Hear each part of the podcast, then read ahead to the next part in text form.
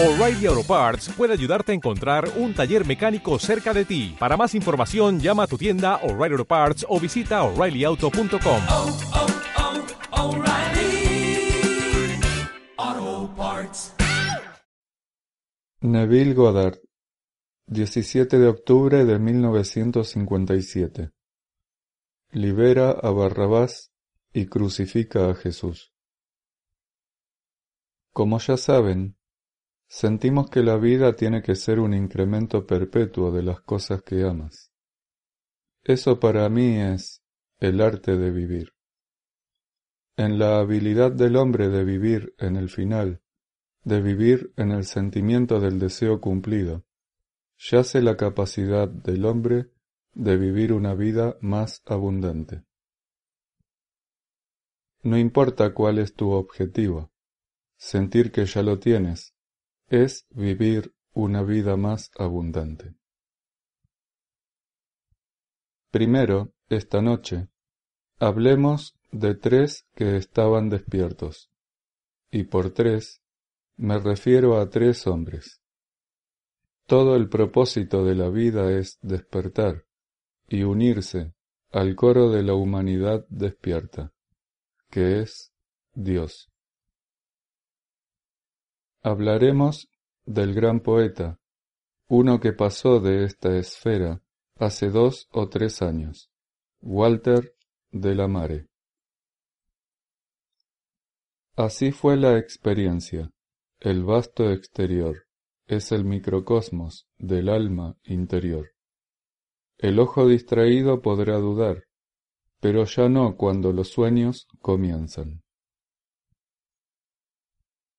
Piénsalo, este vasto exterior es el microcosmos del alma interior. El ojo distraído no puede creerlo, pero tú tomas esto y lo expandes a innumerables niveles, y ves que el vasto exterior es tan solo el microcosmos del alma interior. ¿Cómo puede el hombre creerlo? Y ahora hablaremos del gran poeta Shakespeare. Todo en el mundo es una proyección de algo que se activó en mi interior. Me encuentro con un amigo y digo que lo amo y que veo en él algo que me gustaría cambiar. Todo en este mundo es el microcosmos de la inmensidad de mi propio ser. Todo en el mundo, no importa lo que es, todo lo llamado maléfico, podría ser cambiado. Si el hombre, al observarlo, lo destilara hacia afuera. Si yo supiera esto, podría mirar a lo que sea, cualquier condición, como un científico observaría una mezcla burbujeante, y sabría que podría extraer algo de ello que sea bueno. Blake nos dice, Aquel que no imagina en más fuertes y más amplios lineamientos, y en más fuerte y brillante luz, más de lo que su pereciente y mortal ojo puede ver, no imagina para nada. Esto es, de alguna forma, una parábola. Una parábola es una historia que se cuenta para ilustrar una verdad. En la segunda de Corintios 3:6, en la carta que Pablo escribe a los Corintios, estos no son gente de Corinto. Ustedes son corintios, porque estas son historias de los misterios. Y así es este Corinto. Así que las cartas son dirigidas a aquellos que están interesados en elevarse a otro nivel de conciencia.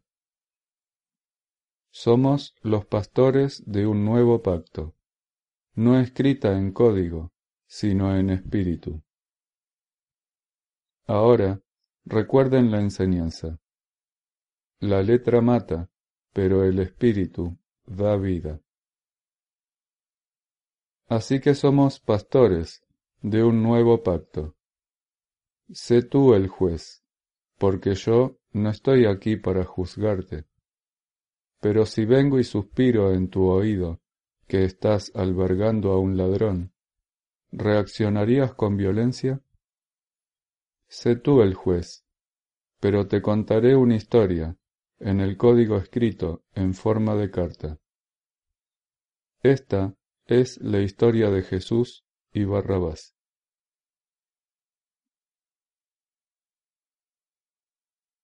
Era la época del año en que se acostumbraba a liberar a un hombre que estaba en prisión. ¿A quién quieren que libere? ¿Barrabás o Jesús? Y ellos aclamaron, Libera a Barrabás, crucifica a Jesús. Y cuando la esposa de Pilato le dijo, ¿Harás esta cosa? Él se lavó las manos, etc. Ahora toma esto, y esto es el código. Pero ¿qué significa realmente? ¿Que eso realmente sucedió? Somos advertidos de aquellos que se apartan de la verdad y aquellos que piensan que la resurrección ya sucedió. Se han alejado de la verdad, ya que si ya hubiera sucedido, yo no podría conocer el poder que resucita cada sueño en el mundo. La resurrección debe suceder en cada momento en el tiempo, en cada hombre. La Pascua judía no sucede en cierto momento del año como la Pascua que celebramos. La Pascua judía sucede en cada momento del día, si estamos dispuestos a pasar a otro estado. Siempre debe haber un cambio de estado a un estado más alto. Entonces, ¿a cuál me harás liberar? ¿Al ladrón o a Jesús? ¿De cuál te liberarás y a cuál te aferrarás? Debo liberar al ladrón, porque lo estoy albergando. ¿Quién es? Si en este momento quieres algo, y la razón te dice que no puedes tenerlo, entonces estás entreteniendo al ladrón, que te roba de ser aquello que deseas ser en este mundo. Este es el hijo de Satanás. Algo en mí que me roba de aquel otro Hijo que me salvará. Lo que me salvará de lo que soy es Cristo Jesús. ¿Y qué es lo que te detiene de obtener aquello que deseas? Ese es Barrabás. Entonces crucifican a Jesús. Ellos fijan el estado deseado. Todo el drama sucede dentro de ti. Debes liberar a Barrabás y crucificar al Señor. Debes aprender el arte de hacerlo. Lo puedo decir de mejor manera contándote un caso, una historia que he recibido. Esto es lo que me dijo. Ella tenía una vecina que estaba divorciada hace diecinueve años y que estaba hasta las orejas de deudas. Ella trabajaba duro, pero ni le alcanzaba para sobrevivir en el día a día. No podía pagarse unas vacaciones, aunque le tocaban. Y en cuatro semanas la universidad comenzaría, y su hijo quería ir a la universidad, pero no había medios para que él pudiera ir.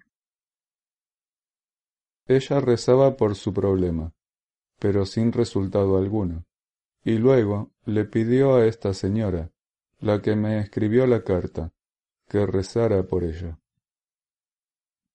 Esta señora le explicó esta lección que les estoy dando a ustedes ahora, y luego hizo lo que contaré para su vecina. Primero le preguntó, ¿qué es lo que realmente quieres? Bueno, esta mujer había estado divorciada por diecinueve años y había perdido su fe en los hombres. Pero aun así dijo que por sobre todas las cosas le gustaría estar felizmente casada y libre de toda deuda. Cada noche, por un mes, esta señora de nuestra clase iba a lo de su vecina, y hablaba con ella, y le hacía pensar sobre las cualidades que más quería en un marido caballerosidad, amabilidad, tolerancia, que sea atento, honesto, etc. Tenía que mencionar una y otra vez todas las cualidades que sentía que debía tener un hombre. Y luego la señora le preguntó, ¿Puedes sentir el abrazo de un hombre así? Y la otra señora dijo, Sí, creo que puedo. Y luego la señora hizo algo más.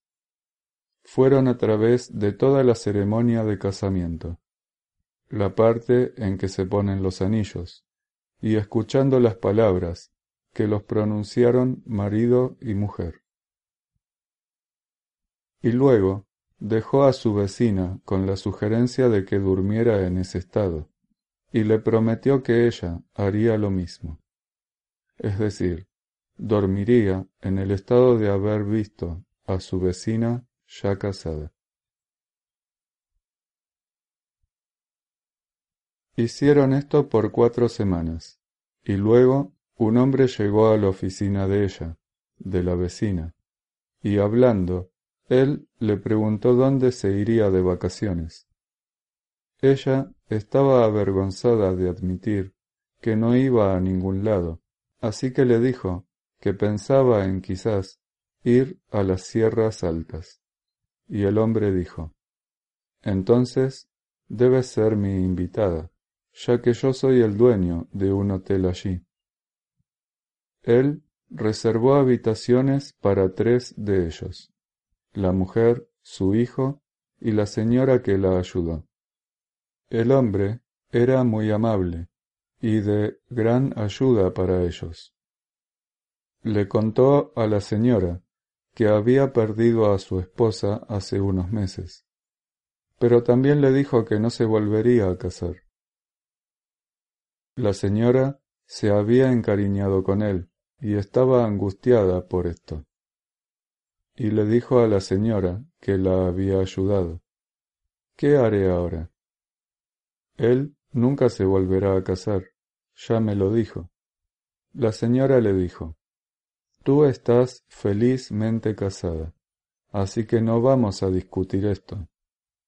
Has dormido cada noche en el sentimiento de tener un marido maravilloso, un hombre que tiene todas las cualidades que deseas. Entonces, ¿cómo es que me discutes este asunto? Estás casada. Esto sucedió hace dos años. Ahora ella está casada con este hombre desde hace dos años.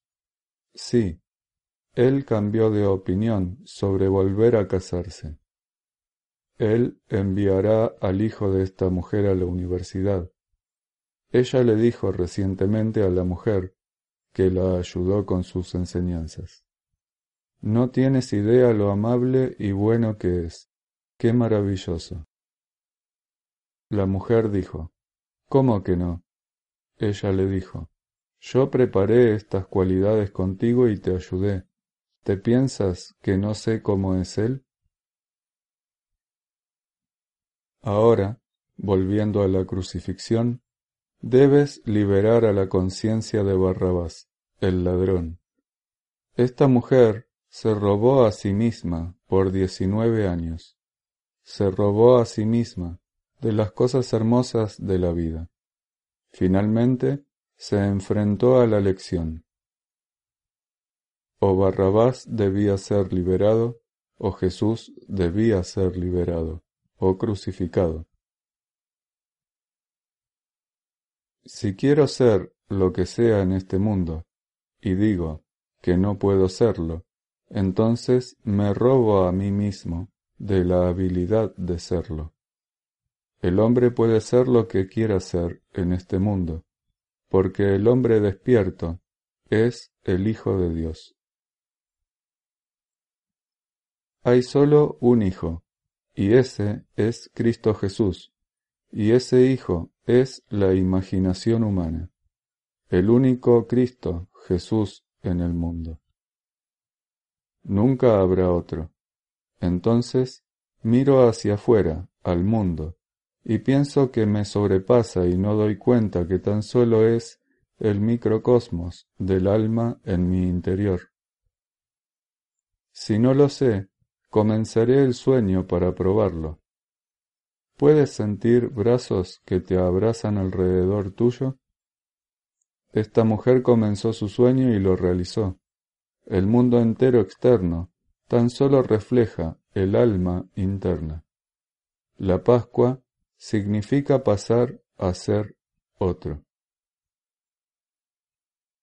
Cuando éramos niños, nos dijeron que Jesús se sacrificó a sí mismo por nosotros, dos mil años atrás. Eso es creer en una mentira.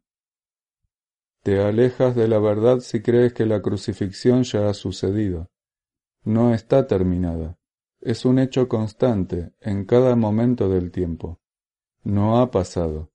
Y debe suceder continuamente. El drama completo se desarrolla dentro de nosotros. Podemos destilar hacia afuera todo lo bueno que haya en cualquier situación. Puedes hacerlo como lo haces con una mezcla, que destilas la esencia de ella. Te han dicho que el Viejo Testamento es un pacto y que el Nuevo Testamento es otro pacto. No lo creas. Hay solo un libro. Cuando encuentras el espíritu del libro que te hará libre, eso es el nuevo pacto. La letra mata, mas el espíritu da vida. Toma el mismo código, y reléelo, y golpéalo, como si fuera la roca, y luego saca el agua y conviértela en vino. Roca, como les dije, significa hecho literal. Agua significa entendimiento psicológico. Vino significa la aplicación de esa verdad. Si tú sabes eso, cada sueño en el mundo puede ser realizado. En la capacidad de vivir en el sueño cumplido yace tu capacidad de vivir una vida más abundante. Estas historias que les cuento son la piedra, si la tomas literalmente, pero agua si la entiendes, y luego se convertirán en vino, si tú aplicas lo que has aprendido. Puedes obtener todos los resultados como esta señora los obtuvo. Pero la mujer que ahora está casada, aunque sea feliz, puede caer en un estilo de vida y olvidar cómo todo esto le ha sucedido. La gente rápidamente se recupera de esta enseñanza. Puedo contarte muchas historias de amigos míos que querían ayuda y que querían que sus sueños se convirtieran en realidad. Y mientras yo escuchaba, oía y observaba, como si mirara lo que ellos querían ver, y la cosa se convirtió en realidad en su mundo. Está la historia de mi cuñado, la conté en uno de mis libros. Él sabe que la historia está allí, y aunque todos mis otros libros están a la vista en su librería, este en particular lo puso tan arriba que nadie puede alcanzarlo. Es una persona tan fijada en hechos y realista, que aunque el sueño que él más quería en el mundo se convirtió en realidad, ahora está avergonzado cuando piensa de qué manera se convirtió en realidad. Él está muy con los pies sobre la tierra para querer recordarlo. Entonces les digo, debemos recordar la historia de la crucifixión. Como dijo Pablo, morir diariamente. Yo debería estar insatisfecho, yo debería tener siempre una insatisfacción divina, y trascender y trascender, para convertirme en uno de los hermanos despiertos. No puedo vivir de lo que aprendí hoy. Extiende los límites de tu tienda no solo debo crecer, sino que debo superarme, o no estaré creciendo. No dejes que nadie te diga que este mundo es tu fin. Tú eres un ser fabuloso. Tú no cambias de mundos por viajes espaciales. Tú cambias por un cambio de conciencia. Subjetivo u objetivo, es determinado por el nivel en que mi conciencia está enfocada. Te pido que construyas un pequeño drama que implique que ya has logrado tu sueño. Esta señora fue a través de su ceremonia de casamiento, y con el hombre que tenía todas las cualidades que ella quería. Y en cinco semanas el drama comenzó a desarrollarse. Todo esto llevó tres meses, y ahora esta mujer está felizmente casada. Todo lo que deseas está dentro de ti, porque el vasto exterior es sólo el microcosmos de tu alma interior. Pero aunque dudes, no dudarás más cuando el sueño comience. Aquel que no imagina en más fuertes y más amplios lineamientos y en más fuerte y brillante luz, más de lo que su pereciente y mortal ojo puede ver, no imagina para nada. Huele una rosa, obsérvala. Tú puedes verla y olerla en el grado en que tu atención se centre en ella. Si dejas que posea tu mente, la verás y la olerás. Eso es ser creativo. Tú ves lo que quieres ver. Entra en ello y vívelo como si fuera verdad. Otros lo llamarán fantasía, y cuando se convierta en realidad, ellos creerán que lo has hecho de esta manera. Pero deja que los demás crean lo que quieran creer. Le dije a un amigo que era crítico, que ni se esforzaba en saber de qué estaba siendo crítico.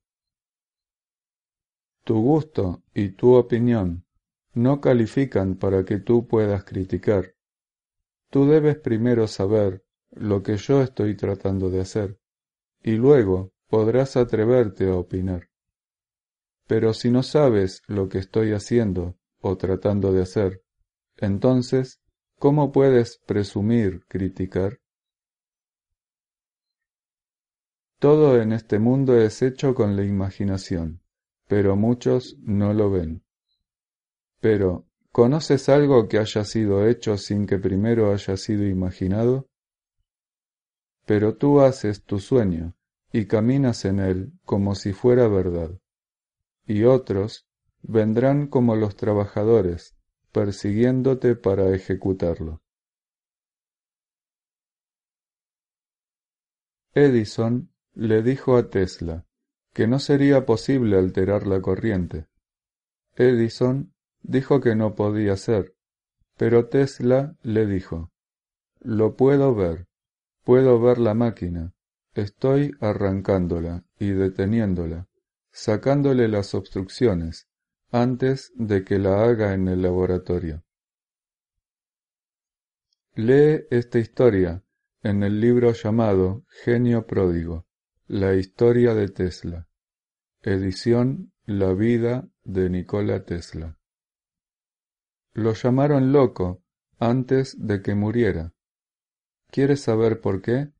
Él dijo que se estaba comunicando con Edison, que estaba muerto. Porque otros no podían entender esto, lo llamaron a Tesla un loco.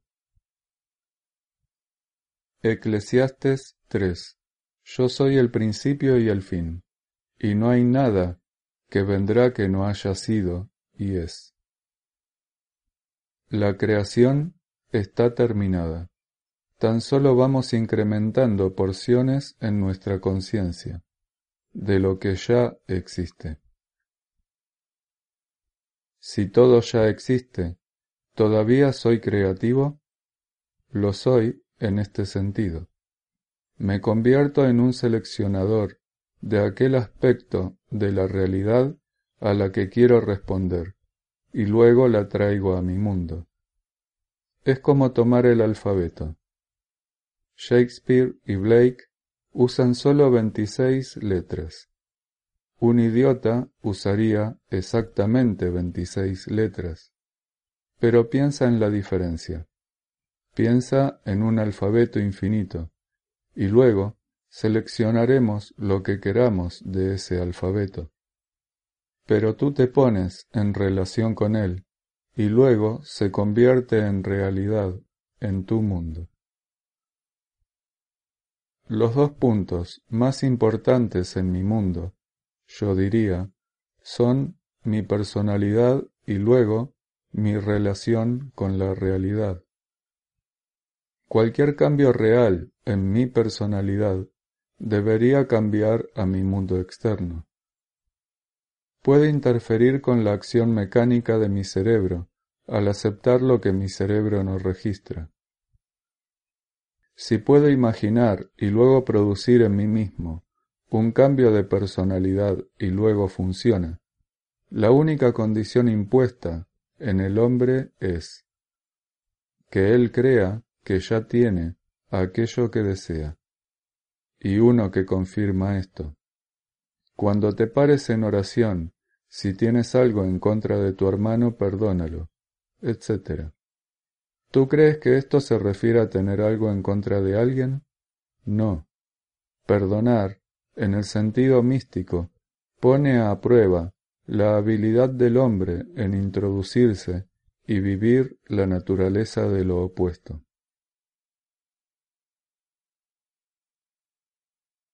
Yo creo que no puedo hacer algo. Esta creencia es la que debo perdonar. Si puedo hacer esto, entonces me estoy perdonando a mí mismo.